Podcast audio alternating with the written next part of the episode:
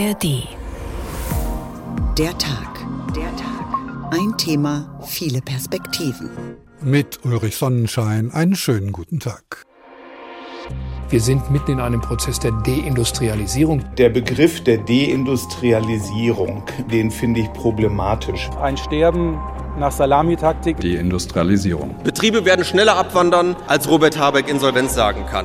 Die konjunkturellen Daten sind etwas besser als befürchtet. Fortschritt, Wachstum, Wohlstand. Digitalisierung, neue Effizienztechnologien, grüne Energien, Klimaschutz. Das Ruhrgebiet, dieses alte industrielle Herz Deutschlands, ist auf weite Strecken hin Ödfläche geworden. Und da beißt die Maus keinen Faden ab. Können Sie sich noch erinnern? Ende der 1990er Jahre galt Deutschland wirtschaftlich als kranker Mann Europas. Das ist lange her und vor allem lange überwunden, denn bereits Anfang der 2000er Jahre schlug dieses Wirtschaftstief in sein Gegenteil um. Lag das an der Agenda 2010 des rot-grünen Kabinetts Schröder oder etwa an der Einführung des Euro 2002? Oder war die sogenannte Abwrackprämie der Grund und die Rückbesinnung auf die Autoindustrie im Jahr 2009? Das Ergebnis war in jedem Fall ein neuer Boom, der bis vor kurzem noch in aller Munde war. Heute allerdings wird das Schreckgespenst der Deindustrialisierung als Kampfbegriff vor allem von CDU und CSU beschworen. Die Ampelparteien, auch die FDP, weisen das zurück. Sie sehen in der derzeitigen Schrumpfung nur vorübergehende Schwierigkeiten auf dem Weg zurück zur bisherigen Stärke. Sie setzen darauf, dass die deutsche Wirtschaft zukunftssicher gemacht werden muss, indem sie zu einer CO2-neutralen Produktionsweise umgebaut wird. Die Basis dafür sind die erneuerbaren Energien. Ist also die Angst vor der Deindustrialisierung nur ein Scheingefecht in der Vorbereitung auf die politische Machtübernahme oder droht tatsächlich eine wirtschaftliche Katastrophe mit dem Ende der deutschen Vorzeigeindustrien Automobil, Stahl, Chemie oder Pharma? Darüber sprechen wir heute. Diese und viele andere Folgen von Der Tag, ein Thema, viele Perspektiven, können Sie natürlich auch zeitunabhängig hören in der ARD Audiothek. Nix mehr Made in Germany, unsere Industrie auf der Flucht, so haben wir heute getitelt und wollen mal schauen, ob sich nur um eine politisch motivierte Panikmache handelt oder ob sich tatsächlich bergab geht mit der Industrienation Deutschland. Mein Kollege Christoph Keppeler hat sich einmal umgeschaut bei denen, die es wissen müssten.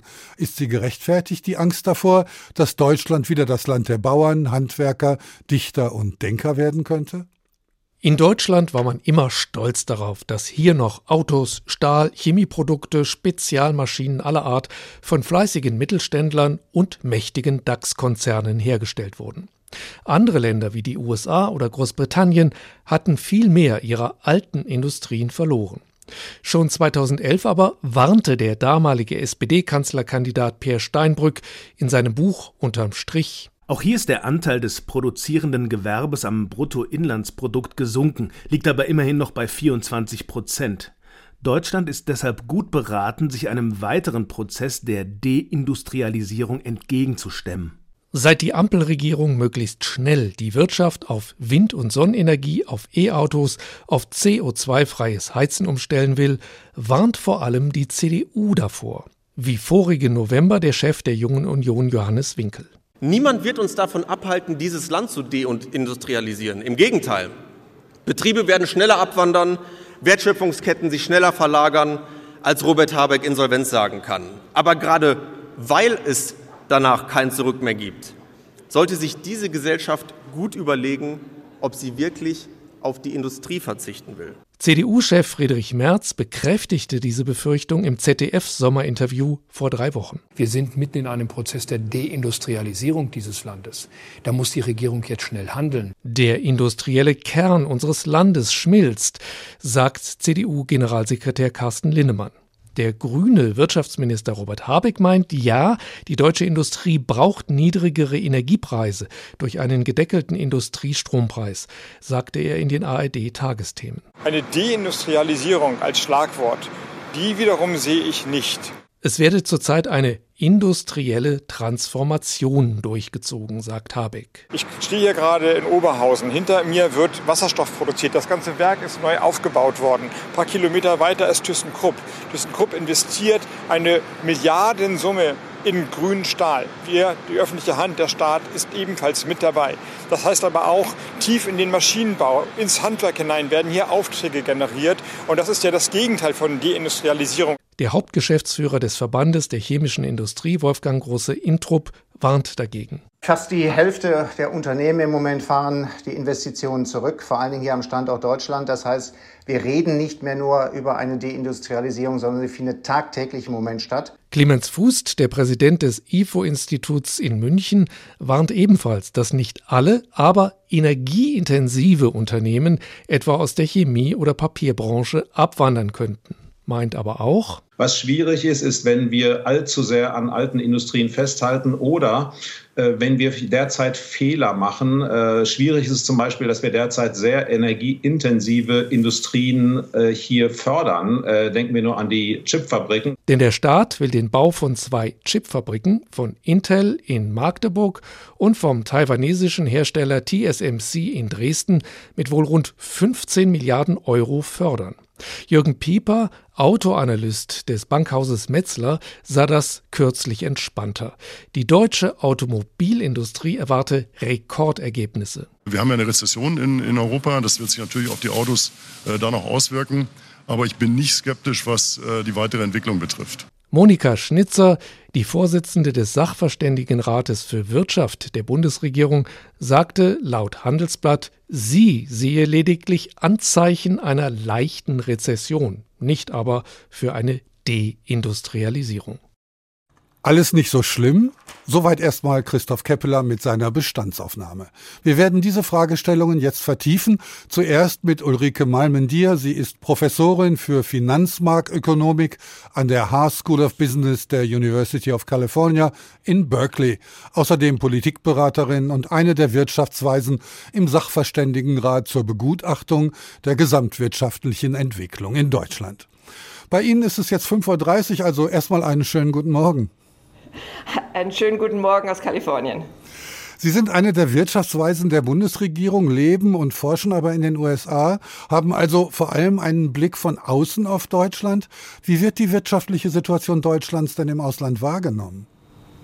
Mein Eindruck ist, dass sie im Ausland sehr viel weniger dramatisch wahrgenommen wird, als wir das in Deutschland im Augenblick diskutieren. Diese Themen wie kranker Mann Europas, Deindustrialisierung, äh, das kommt hier im Ausland überhaupt nicht vor.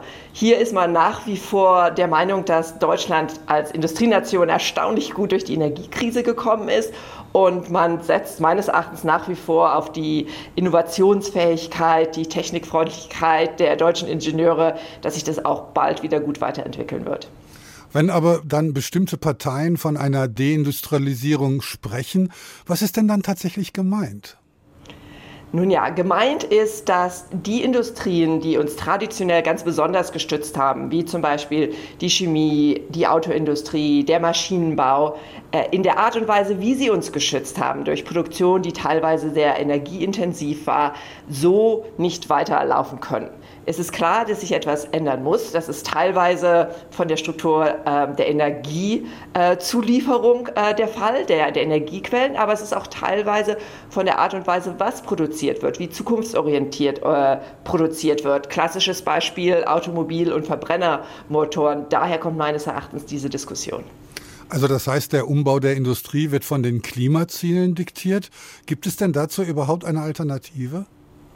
Meines Erachtens gibt es dazu keine Alternative. Insofern müssten wir in Deutschland eigentlich in einer recht guten Position sein. Wir denken über dieses Thema sehr viel länger schon nach und auch mit sehr viel mehr Unterstützung in der Bevölkerung, das müssen wir uns klar machen, als das in anderen Ländern der Fall ist, wie zum Beispiel in weiten Teilen der USA. Insofern hoffe ich sehr, dass wir an diese längerfristig gewachsenen Überzeugungen anknüpfen können und die Schwierigkeiten, die es teilweise in den letzten Monaten und Jahren gegeben hat, überwinden können.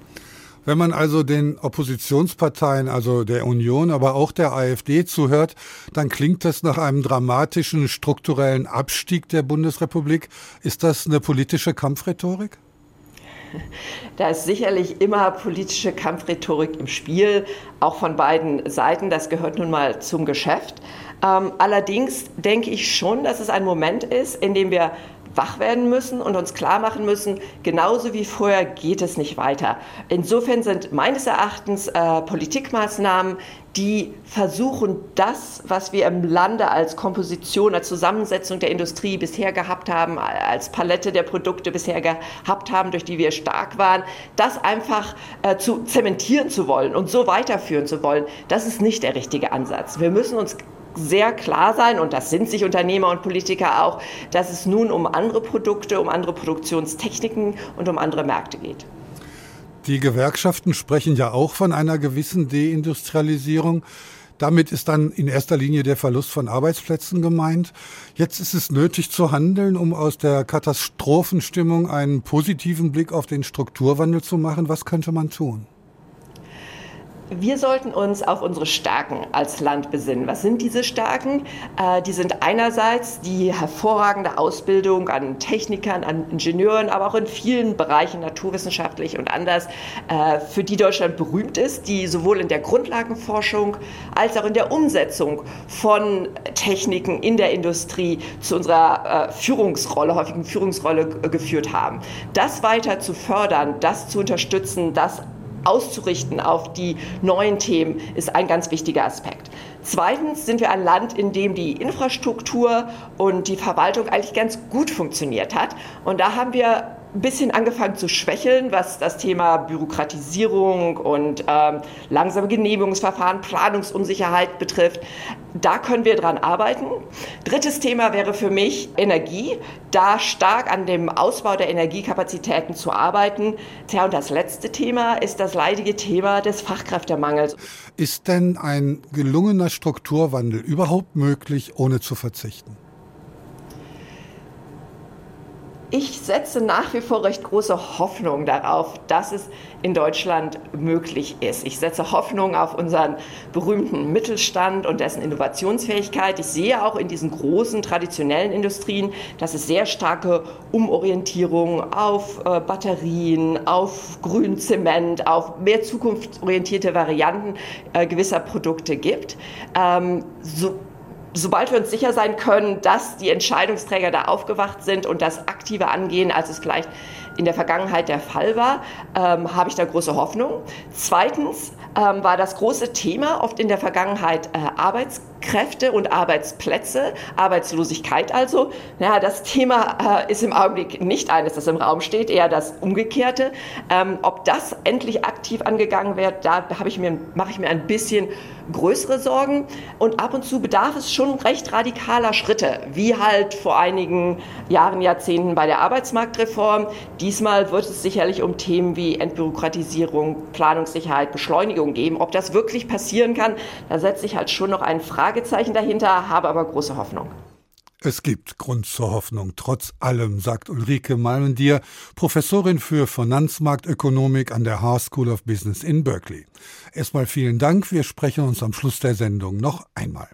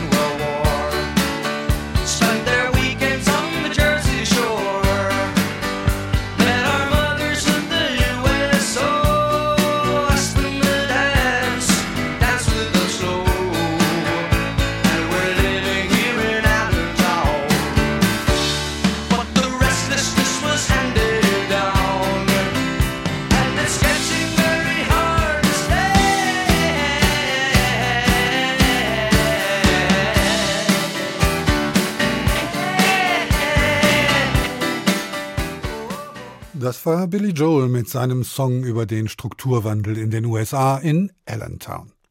Verbunden bin ich nun mit Bernd Greiner, Historiker und Politikwissenschaftler und ehemaliger Leiter des Berliner Center for Cold War Studies.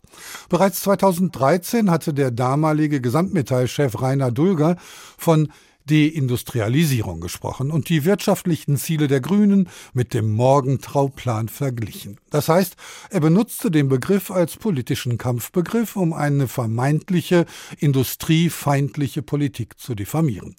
Tatsächlich taucht der Begriff der Deindustrialisierung im Plan des ehemaligen US-Finanzministers Henry Morgenthau 1944 zum ersten Mal auf, damit das mörderische Nazi-Deutschland die Welt nie wieder bedrohen könnte. In Ihrem Buch, Herr Greiner, die Morgenthau-Legende, wenden Sie sich gegen diese Auslegung.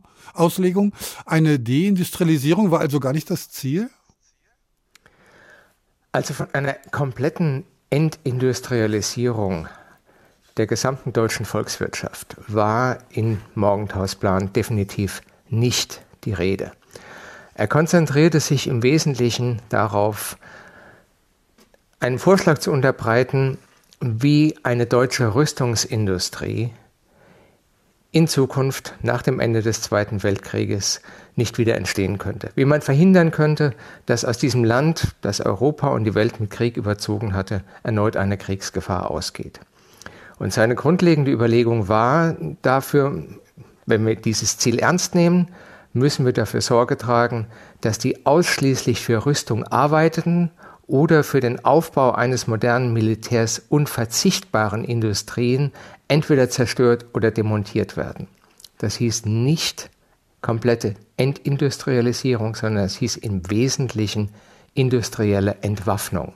Das war der Terminus technicus von Morgenthau. Darauf zielte er ab. Und aus dem Grund hat er dieses bekannte Memorandum im September 1944 vorgelegt, auch weil ihm in dieser Situation sehr bewusst war, dass in Kreisen des amerikanischen Militärs man sich darauf beschränken wollte, äh, die Entnazifizierung äh, darauf äh, zu konzentrieren, die NSDAP, die SA, die SS zu verbieten, dass man sich in Reihen vieler Industriellen darauf kaprizierte, in der Nachkriegszeit Business as usual mit deutschen Kartellen weiterhin zu machen und dass viele Juristen auch in den USA der Meinung waren, der Judenmord, der Völkermord an europäischen Juden wäre eine innere Angelegenheit Deutschlands. Vor diesem Hintergrund, sagte Morgenthau, muss man ein Zeichen setzen für einen Neubeginn, für einen grundsätzlichen Neustart äh, in äh, der amerikanischen äh, Deutschlandpolitik. Und deshalb hat er dieses Memorandum unterbreitet mit einem Paukenschlag, wohlgemerkt ähm, der, der ist auch wahr. Aber es war ein, ein Versuch mit einer Maximalforderung, zumindest notwendige, unhintergehbare Korrekturen in der deutschen Wirtschaft äh, durchzusetzen. Die Kriegsfähigkeit eines Landes beruht ja im Allgemeinen auf der Stärke seiner Industrie. Wie kann man denn Kriegsfähigkeit schwächen und gleichzeitig die Industrie, die nicht unmittelbar kriegsfördernd ist, erhalten? Ja, also das, das war eine der offenen Fragen in diesem Konzept, das fälschlicherweise Plan genannt wird. Ähm, Plan ist ja ein, ein, ein, eine ausdifferenzierte äh, Handreichung. Äh, wir haben es bei beim Morgenthau mit einer politischen Intervention zu tun.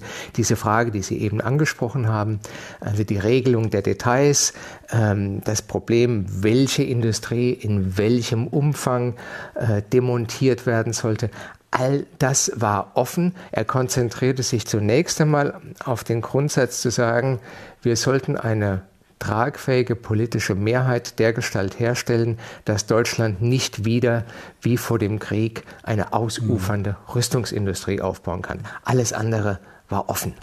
In Nazi-Deutschland wurde der Morgenthau-Plan ja als Plan des Weltjudentums zur Versklavung der Deutschen dargestellt. Was bedeutet es politisch, wenn man sich heute in diese Tradition stellt und den Begriff Deindustrialisierung als Kampfbegriff benutzt? Nun, das ist in erster Linie eine, salopp formuliert, schockierende Geschichtsvergessenheit. Also wer das tut, äh, wer wirtschaftliche Konzepte, meinetwegen von den Grünen oder von der SPD oder aus anderer Ecke kommt, in die Tradition dieses Morgentauplans stellt, hat entweder keine Ahnung von dem, was der Morgentauplan war, oder so er dann Ahnung hat, ähm, vergeht er sich sozusagen am politischen, vergreift er sich im politischen Vokabular und erklärt gegenüber demokratischen Konkurrenten eine, eine Feinstellung, macht sie zu Feinden. Beides ist einer aufgeklärten politischen Diskussion nicht zuträglich. Wenn denn der Morgentauplan nun durchgesetzt worden wäre und Roosevelt gesagt hätte, gut, so machen wir das, äh, wäre dann Deutschland heute ein Agrarstaat mit geringer CO2-Emission und einer glücklichen Landbevölkerung? Auf keinen Fall. Also wie gesagt, es, es, ging ja nicht um Entindustrialisierung, sondern um industrielle Entwaffnung. Und äh, Henry Morgenthau hat als den größten Erfolg seines politischen Lebens äh, die Verabschiedung einer Besatzungsdirektive im Frühjahr 1945 bezeichnet, die bekannt geworden ist unter dem Kürzel JCS 1067. In dieser Direktive einer, einer Vorgabe für die künftige äh, Besatzungspolitik der USA in Deutschland. In dieser Besatzungsdirektive taucht der Begriff Entindustrialisierung überhaupt nicht mehr auf. Da war von einer Entflechtung der Großindustrie die Rede, da war von einer Entflechtung der Banken die Rede, ähm, da war von einer harten Bestrafung äh, von Nazi-Verbrechern die Rede. Äh, und es zentrierte sich, wie gesagt, äh, auf die schon von Morgenthau äh, thematisierte Frage des, ähm, des Verhinderns einer, einer, eines Wiederaufbaus von rüstungsfähigen Industrien in einem Umfang, die Deutschland zu einer politischen Gefahr machen. Dieses Konzept bezeichnete Morgenthau als größten Erfolg seines politischen Lebens. Wie gesagt, ein Konzept, in dem von Deindustrialisierung vorne und hinten keine Rede mehr war. Aus Geschichte lernen, aber richtig, sagt Bernd Greiner, Historiker und Politikwissenschaftler. Ich danke Ihnen. Nix mehr Made in Germany. Unsere Industrie auf der Flucht. Sie hören, der Tag, ein Thema, viele Perspektiven. Wir sprechen über Deindustrialisierung, als ob wir die Geschichte einfach umkehren könnten. Denn letztlich war die Industrialisierung einer der wichtigsten Wendepunkte nicht nur der europäischen Entwicklung. Thorsten Schweinhardt blickt für uns zurück. Klimawandel, Ressourcenknappheit, soziale Ungleichheit. Wie begegnen wir all diesen Herausforderungen? Auf der Suche nach Antworten scheinen uns irgendwie die Ideen auszugehen. Kein Wunder, meint die Historikerin Annette Kehnel. Wir denken über das 21. Jahrhundert nach, sind dabei aber immer noch stark geprägt von Konzepten und Begriffen aus dem 19. Jahrhundert, aus der Zeit der beginnenden Moderne, wobei wir vergessen, dass diese Moderne schon über 200 Jahre auf dem Buckel hat. In ihrem Buch Wir konnten auch anders, eine kurze Geschichte der Nachhaltigkeit, zeigt Kehnel, dass gerade im späten 18. und 19. Jahrhundert so einiges seine Wurzeln hat, was bis heute nachwirkt. Zum Beispiel die Industrialisierung, die nicht nur unsere moderne Arbeitswelt begründete, sondern auch das Verhältnis des einzelnen Menschen zur Arbeit und den Produkten seiner Arbeit ganz neu definierte. Zu Hunderttausenden verließen Mitte des 19. Jahrhunderts Menschen die Dörfer und zogen vom Land in die Städte. Aus Bauern und Handwerkern wurden Arbeiter. Statt auf dem Feld oder in ihrer eigenen Werkstatt arbeiteten sie jetzt in Fabriken und produzierten dort Waren in Massenproduktion. Ein neuer Arbeitsrhythmus entstand, ausgerichtet an Schichten und Stundenlöhnen. Arbeitslosigkeit wurde zum Massenphänomen. In den Städten bildete sich eine neue Schicht oder Klasse, das Proletariat. Karl Marx liefert in seinem Kapital eine Kritik dieser neuen Arbeitswelt. Die Massenproduktion in den Fabriken entfremde den Arbeiter von seinen Erzeugnissen. Laut Marx können die Arbeiter im Kapitalismus keinen Einfluss auf die Ziele ihrer Arbeit nehmen. Außerdem gehörten die erzeugten Produkte nicht den Arbeitern selbst, sondern den kapitalistischen Ausbeutern. Neben dem Kampf der Klassen prägte ein weiteres Narrativ diese Zeit, die Vorstellung vom Überlebenskampf aller gegen alle, entlehnt aus der Evolutionstheorie von Charles Darwin. Fortschritt, Wachstum, Wohlstand lautete das Credo. Auch das Konzept des Homo economicus hat seine frühesten Wurzeln in dieser Zeit. Der Homo economicus ist ein angenommener Idealtyp Mensch, der immer nach maximalem Eigennutz strebt, seine Bedürfnisse mit größtmöglichem Nutzen für sich selbst befriedigt und dabei rein rational und nur nach wirtschaftlichen Faktoren vorgeht. Damit ist der Homo economicus der ideale Menschentyp in einer liberalen Wirtschaft. Thorsten Schweinhardt mit einer kleinen Begriffsklärung der Industrialisierung. Online verbunden bin ich nun mit Franz Josef Brüggemeier. Er ist Wirtschaftshistoriker und war Professor für Wirtschafts- und Sozialgeschichte an der Albert-Ludwigs-Universität in Freiburg. Mit ihm möchte ich jetzt noch einmal zurückblicken in die Zeit, als die Agrarwirtschaft industrialisiert wurde, also erste Maschinenfabriken entstanden und man deutlich mehr Energie brauchte. Also bevor man davon redet, was da womöglich verschwinden oder abgebaut werden könnte, würden wir gern erstmal darüber reden, was es denn eigentlich ist, die Industrialisierung. Herr Brüggelmeier, dieser Strukturwandel zu einer industriellen Produktion, hat der tatsächlich dazu geführt, dass es den Menschen besser ging? Das ist natürlich eine ganz schwierige Frage. Wenn man das rein materiell betrachtet, äh, ist glaube ich, überhaupt kein Zweifel. Wir sind gesünder, wir leben länger, wir können uns mehr erlauben. Ob wir dann auch glücklicher sind, das ist immer die andere große Frage. Ich persönlich würde sagen ja, aber da kann man sich lange drüber streiten. Der Aufstieg von Kohle und Eisen führte in England 1765 zur ersten Industrialisierung der Textilindustrie. Bei uns kam es etwas später. Der Wandel der Agrargesellschaft zu einer Industriegesellschaft, das war ja erstmal ein Fortschritt. Wann änderte sich diese Sichtweise? Naja, das ist ja lange ein Fortschritt. Sie müssen bedenken, die Industriegesellschaft gibt es zwar seit 200 Jahren, das klingt sehr lange, aber innerhalb der Menschheitsgeschichte ist das ja praktisch eine Sekunde. Wir existieren hier als Menschen seit Jahrtausenden und sind Agrargesellschaften. Nicht ganz freiwillig. Wir sind ja Agrar, oder unsere Vorfahren waren Agrargesellschaften, weil die Landwirtschaft eben sehr, sehr unproduktiv war. Man brauchte grob gesagt ungefähr 80 Leute in der Landwirtschaft, um 100 zu ernähren.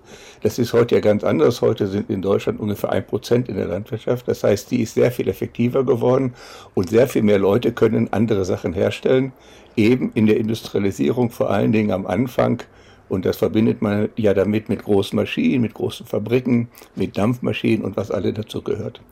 Mit der Industrialisierung reden wir zum ersten Mal von Energie und tun das bis heute.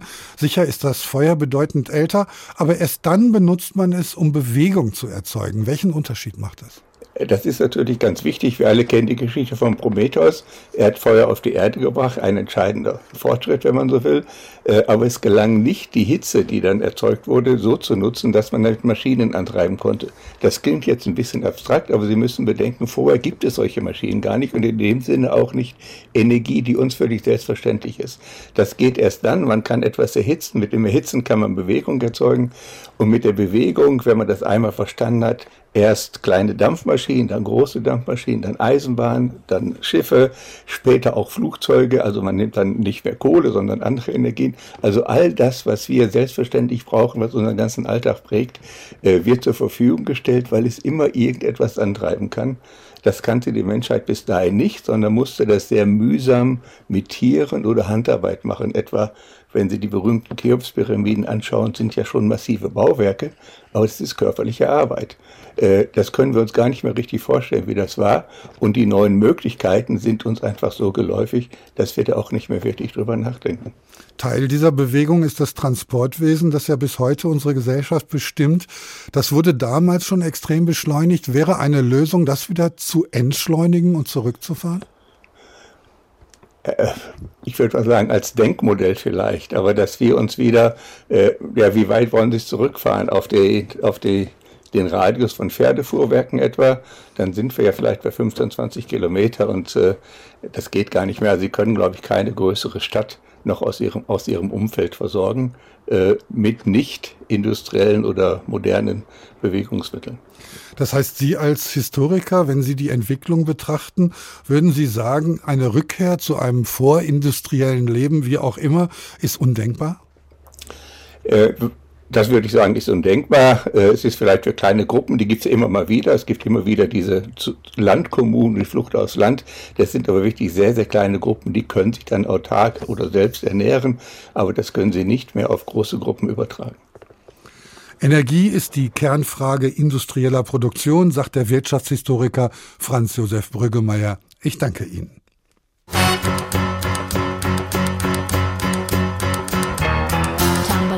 Bed and I stumble to the kitchen. Pour myself a cup of ambition and yawn and stretch and try to come to life.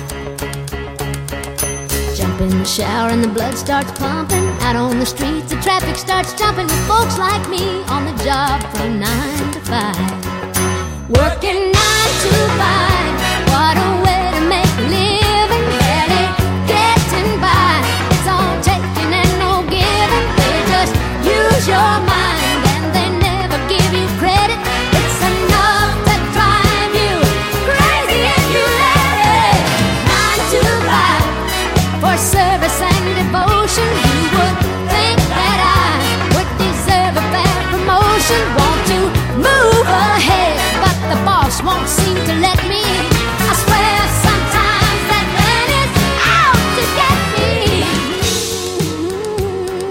Dolly Parton über den mehr oder minder harten Arbeitsalltag 9 to 5. Nix mehr made in Germany, unsere Industrie auf der Flucht. Wenn man in die Gegenden der Hochindustrie in Deutschland schaut, dann kann man feststellen, dass die Deindustrialisierung nicht unbedingt Zusammenbruch bedeuten muss, dass ein Strukturwandel zumindest möglich ist. Aus einem alten Zollstockwerk im thüringischen Schweina wird ein Kulturraum, neues Leben nach der Deindustrialisierung. Hören Sie Ruth Bär. Okay, jetzt gehen wir hoch. Andrang im Maßstabwerk. Dort, wo einst Zollstöcke für alle Welt hergestellt wurden, führt Aline Burkhardt von der Jugendkunstschule des Wartburgkreises viele Neugierige in eine Halle in der oberen Etage. Hier im mittleren Bereich kommt eine große Bühne rein, wo man Veranstaltungen machen kann. Letzten Endes ist die Halle ungefähr für 300 bis 400 Leute ausgestattet. Im Herbst will die Kunstschule hier ein Kulturzentrum öffnen mit Veranstaltungen, Medien- und Theaterpädagogik und mietbaren Arbeitsplätzen. Das Ziel? Wirklich diese Halle zu nutzen, um verschiedene Formate zu testen und sozusagen dieses Industriequartier von dieser Halle aus zu beleben. Drei große Gebäude sollen in eine gemeinnützige Stiftung gehen, die Kultur und Gewerbe vernetzen, neue Ideen finden soll. Ortsteilbürgermeister Thomas Mieling hofft, dass hier in Schweiner aus dem Mittelpunkt heraus die Energie in das ganze Dorf getragen wird und dieser Gründergeist von damals das ganze Dorf belebt. Viel Theorie meinen manche Besucher, aber grundsätzlich sind die meisten aufgeschlossen. Es wird schwer, aber ich denke nicht unmöglich und sowas ist nicht von heute auf morgen, das dauert Jahre. Ich finde schön, dass überhaupt was gemacht wird. Es ist ja eigentlich, wenn man das ein bisschen wieder auf Vordermann bringt, eine schöne Sache. Irgendwo muss man mal anfangen. Und immer klein, klein geht halt auch nicht. Man muss auch mal mutig voranschreiten. Erik Keiderling hat auf dem Gelände einst Schlosser gelernt, ist jetzt selbstständig und beteiligt sich an der Stiftung. Reden kann jeder, man soll auch machen. Deswegen mache ich mit. Der Anfang ist gemacht, das Startkapital zusammen. Bürgermeister Michael Brotführer ist vorsichtig optimistisch. Das ist schon ein Marathon, den wir uns jetzt hier antragen und wir wollen hoffen, dass es so erfolgreich ist, dass es auch als Musterbeispiel für andere ländliche Regionen gelten kann. Ruth Breher über den Strukturwandel in Thüringen. Der Zusammenbruch des Staates war ein Auslöser für massiven Wandel des Wirtschaftslebens in der DDR, aber auch bei uns gab es diese Form der Deindustrialisierung im Ruhrgebiet.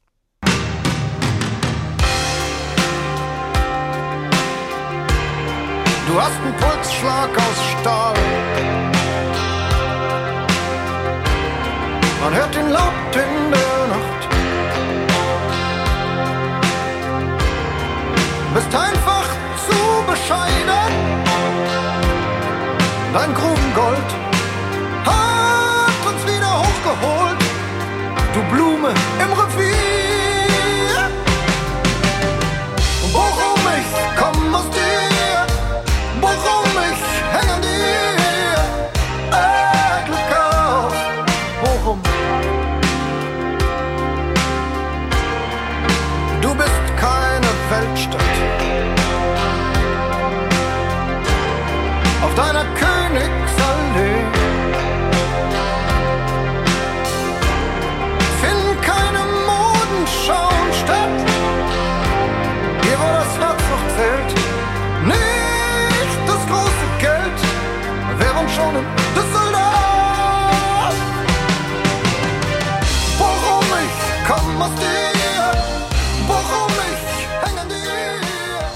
Online verbunden bin ich nun mit Juliane Zirpka. Sie ist Historikerin und hat die Juniorprofessur für Montangeschichte an der Ruhr-Universität Bochum inne. Vergleichen wir mal den Strukturwandel in Ost- und Westdeutschland, dann kann man sagen, dass im Ruhrgebiet etwas geglückt ist, was im Osten, naja, nach wie vor schwierig ist. Was meinen Sie, woran das liegt? Naja, man muss dazu sehen, dass A, der Strukturwandel im Ruhrgebiet ein ganzes Stück eher stattgefunden hat und unter ganz anderen Vorzeichen. Im Osten war der Umbruch viel, viel größer. Aber während im Ruhrgebiet Branchen weggebrochen sind, sind im Osten ja ist sich das komplette Wirtschaftssystem transformiert oder ist transformiert worden. Und während im Ruhrgebiet alle beteiligten Akteure zusammen sich bemüht haben, den Strukturwandel möglichst verträglich für die Region und die Menschen in der Region zu gestalten, also Arbeitnehmerverbände, Arbeitgeberverbände, Landesregierung und Bundesregierung, würde ich sagen, dass es im Osten ja eher für die Menschen im Osten entschieden wurde und nicht mit den lokalen und regionalen Verwaltungen gemeinsam. Die Montanindustrie war ja nicht nur das Herz des Ruhrgebiets, sondern auch Kopf, Arme und Beine. Glauben Sie, dass da so etwas wie eine Deindustrialisierung stattgefunden hat? Es hat insofern eine Deindustrialisierung stattgefunden, als der Anteil der Beschäftigten in der Industrie sehr stark abgenommen hat seit den 70ern oder seit den 60ern und dafür der Anteil der Beschäftigten in der Dienstleistung zugenommen hat. Also können wir schon davon sprechen, dass es eine Deindustrialisierung gab, also eine Verschiebung von der industriellen Branche in die Dienstleistungsbranche. Das ist aber per se ja erstmal überhaupt keine schlimme Sache. Das ist einfach eine wirtschaftliche Fortentwicklung in einer Region. Die erste Krise der Montanindustrie war bereits in den 50er Jahren oder genauer 1957, als plötzlich zu viel Kohle gefördert wurde und demzufolge der Preis einbrach. Wie ging es dann weiter?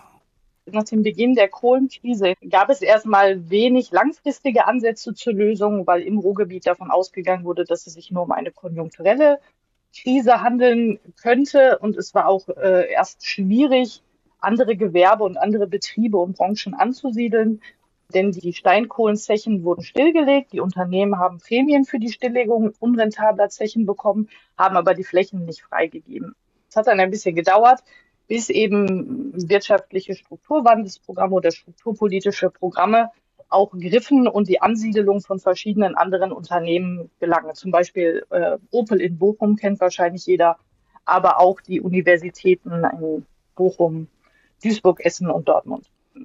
Und die Versuche, die dann gemacht wurden, in extrem hoher Geschwindigkeit auf den Zusammenbruch der Montanindustrie zu reagieren, führte ja zu teils absurden, zu teils aber auch ganz gut funktionierenden Investitionen. Der Phoenixsee in Dortmund ist eine, vielleicht eher eine absurde. Der Westpark in Bochum oder das Einkaufszentrum Centro in Oberhausen mit dem berühmten Museum im Gasometer eine andere. Sind das Beispiele für gelungenen Strukturwandel? Es sind Beispiele für Strukturwandel und vor allem die, das sind Beispiele für die Nachnutzung industrieller Flächen. Also die Wirtschaftskraft von zum Beispiel davon, dass man den Westpark in Bochum umgestaltet und mit der Jahrhunderthalle ein Veranstaltungszentrum schafft, ist vielleicht nicht so stark, aber es ändert natürlich das Bild der Region und äh, in der Masse macht es dann schon etwas mit der Region. Und äh, der Phoenixsee Natürlich ist das absurd, einfach zu sagen, wir nehmen hier einen Stadtteil und machen da einen riesigen See, wo ja keiner war. Ob man das jetzt gut findet oder nicht, ist ja die eine Sache. Aber für die Stadt Dortmund ist es sicherlich ein Ausweis dafür, dass sie eben nicht eine dreckige Montanstadt ist, sondern dass sie eben es auch schafft, ganz andere Klientel zum Wohnen und Arbeiten anzuziehen. Ich komme selbst auch aus dem Ruhrgebiet. Als ich in den 90er Jahren aus Essen wegging, schickte man mir einen Fragebogen und wollte die Gründe wissen. Das habe ich auch gern beantwortet, weil ich es ganz interessant fand, dass die Gemeinden sich darum kümmern, warum Menschen abwandern. Was hat man daraufhin getan? Das ist eine gute Frage. Das wüsste ich auch gerne im Detail. Wir haben sehr große Lücken in der Forschung zum Strukturwandel. Also die, die politische Komponente, also die strukturpolitischen Programme, die sind ganz gut erforscht aber genau so etwas, was einzelne Kommunen getan haben. Und auch, ich hätte gerne auch diese gesammelten Fragebögen, die ja nicht nur Sie ausgefüllt haben, die hätte ich unglaublich gerne als Quelle. Bisher habe ich die aber noch nicht auftun können. Die Luft ist im Ruhrgebiet jetzt wieder gut, die Wäsche auf der Leine bleibt weiß. Wann begannen denn Umweltfragen im Ruhrgebiet eine Rolle zu spielen? Ja, ungefähr dann, wann sie auch auf Bundesebene begannen, eine Rolle zu spielen. Ähm, im, Im Ruhrgebiet gibt es etwas, das nennt sich Industrienatur. Also da geht es eben darum, dass zum Beispiel die Emscher, also der alte Abwasserfluss, äh, der das Abwasser aus dem Ruhrgebiet wegtransportiert hat, der an vielen Stellen renaturiert wird, dass sich die Natur, die Industriebrachen zurückholt.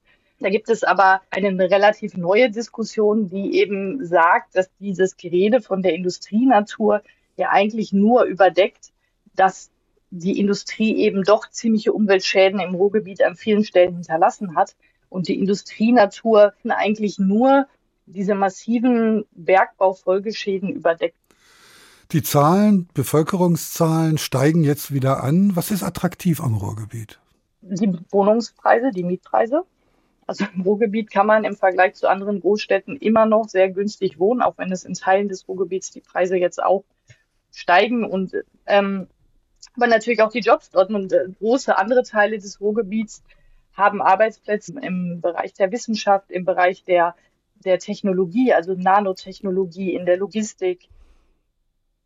Der Strukturwandel, das lehrt uns das Ruhrgebiet, kann gelingen, sagt Juliane Zirpka, Historikerin und Juniorprofessorin für Montangeschichte an der Ruhr-Universität Bochum. Vielen Dank. Nix mehr Made in Germany, unsere Industrie auf der Flucht.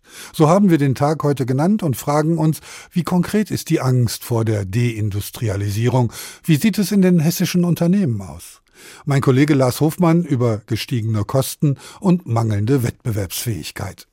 Anfang Juni verkündete der Reifenhersteller Goodyear in Fulda, dass hunderte Arbeitsplätze in dem Werk gestrichen werden müssten. Dem liegt zugrunde eine schwächelnde Wirtschaft, einen geringeren Bedarf beim Kunden und eine erhöhte Inflation. Äh, das wird zur Folge haben, dass es einen Stellenabbau von 550 Arbeitsplätzen hier am Werk Fulda gibt. Das ist dann die Hälfte ungefähr. Wir sind aktuell 1150 Mitarbeiter hier am Standort. Sagte Unternehmenssprecher Dominik Stenzel. Der zweite große Stellenabbau innerhalb weniger Jahre im Werk Fulda. Entsprechend entsetzt ist der stellvertretende Betriebsratsvorsitzende Klaus Korger. Der Arbeitgeber hat uns verkündet, durch diese Verkleinerung oder Halbierung unserer Produktion wären wir wieder effizient und für die Zukunft gerüstet. Wenn man das einmal schon mal mitgemacht hat, hegt man natürlich dann riesen Zweifel daran, ob das jetzt nicht ein Sterben nach Salamitaktik ist. Auch andere Industriebetriebe haben Probleme, drosseln die Produktion oder machen ihre Standorte in Hessen gleich ganz dicht. Besonders schwierig ist es zurzeit für Industrieunternehmen, die viel Energie benötigen wie in der Chemie- und Pharmaindustrie, mit über 60.000 Beschäftigten in Hessen eine der größten Industriebranchen. Im Industriepark Höchst bei Frankfurt sitzen mehrere Dutzend Unternehmen. Joachim Kreising ist Geschäftsführer des Industrieparkbetreibers Infrasurf. Er sagt, gerade energieintensive Unternehmen produzierten weniger oder gar nicht. Andere prüften, ob es nicht günstigere Alternativen gäbe. Unsere äh, Unternehmen am Standort sind meist internationale Unternehmen, die auch in anderen Regionen Produktionsanlagen haben. Und wenn Sie Produktionsanlagen für die gleichen Produkte haben, dann verlagern Sie heute schon diese Produktion. Die Energiepreise seien zwar in den letzten Wochen wieder etwas gesunken, sagt zum Beispiel Frank Gumbinger, Geschäftsführer der Papierfabrik Jass in Fulda.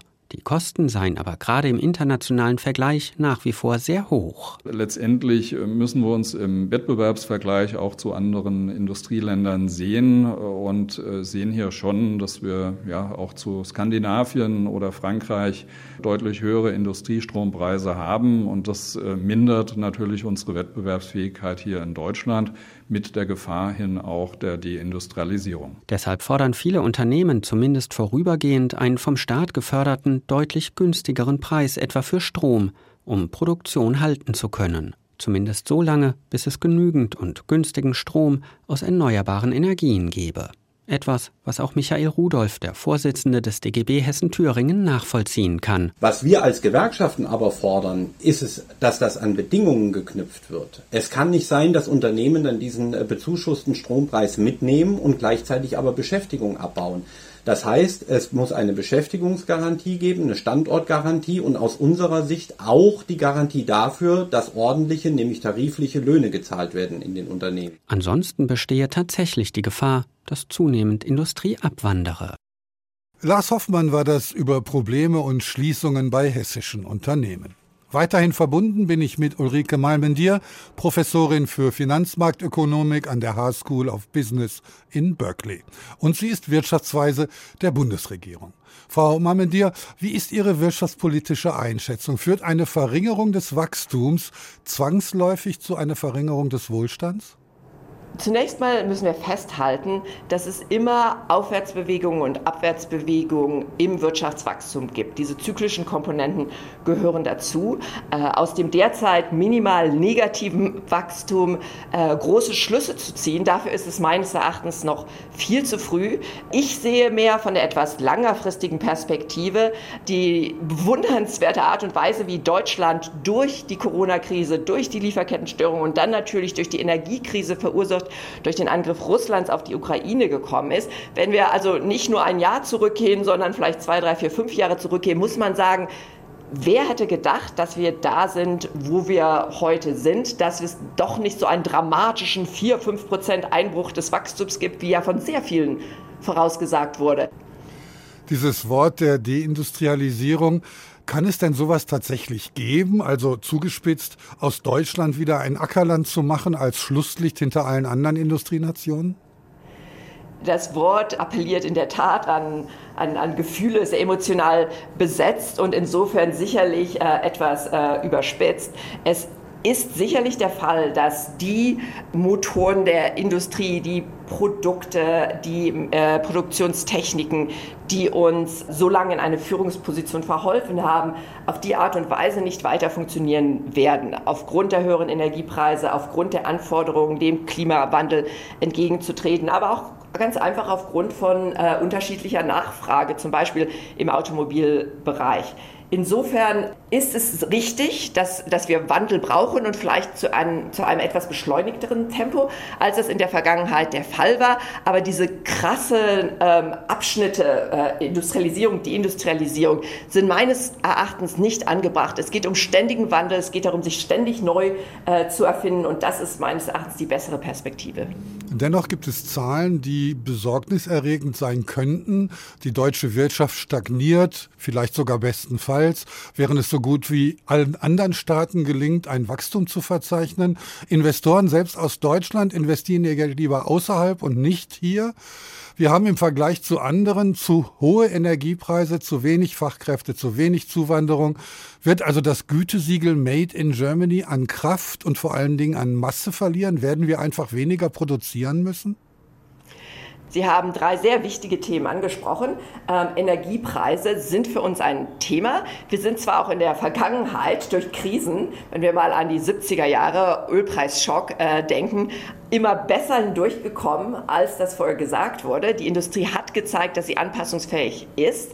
Darauf hoffe ich auch jetzt. Zugleich braucht es den koordinierten Ausbau von Energiekapazitäten. Es braucht Stromtrassen, es braucht wasserstofffähige Pipelines, die vor allen Dingen zur Iberischen Halbinsel ausgebaut werden. Mit Frankreich muss besser kooperiert werden. Das sind extrem wichtige Themen und ich hoffe sehr, dass die Politiker das weiter äh, sehr beschleunigt vorantreiben. Die zweite Frage, Frage was die Finanzierung von Projekten in Deutschland betrifft, da ist es in der Tat der Fall, dass es hier uns eigentlich nicht an Finanzkapital fehlt. Es fehlt an koordinierten Wegen, das auch zum Einsatz zu bringen, gerade für junge Unternehmen, gerade für diejenigen, die Ideen haben, die zu diesen hohen Wachstumszahlen wieder führen könnten.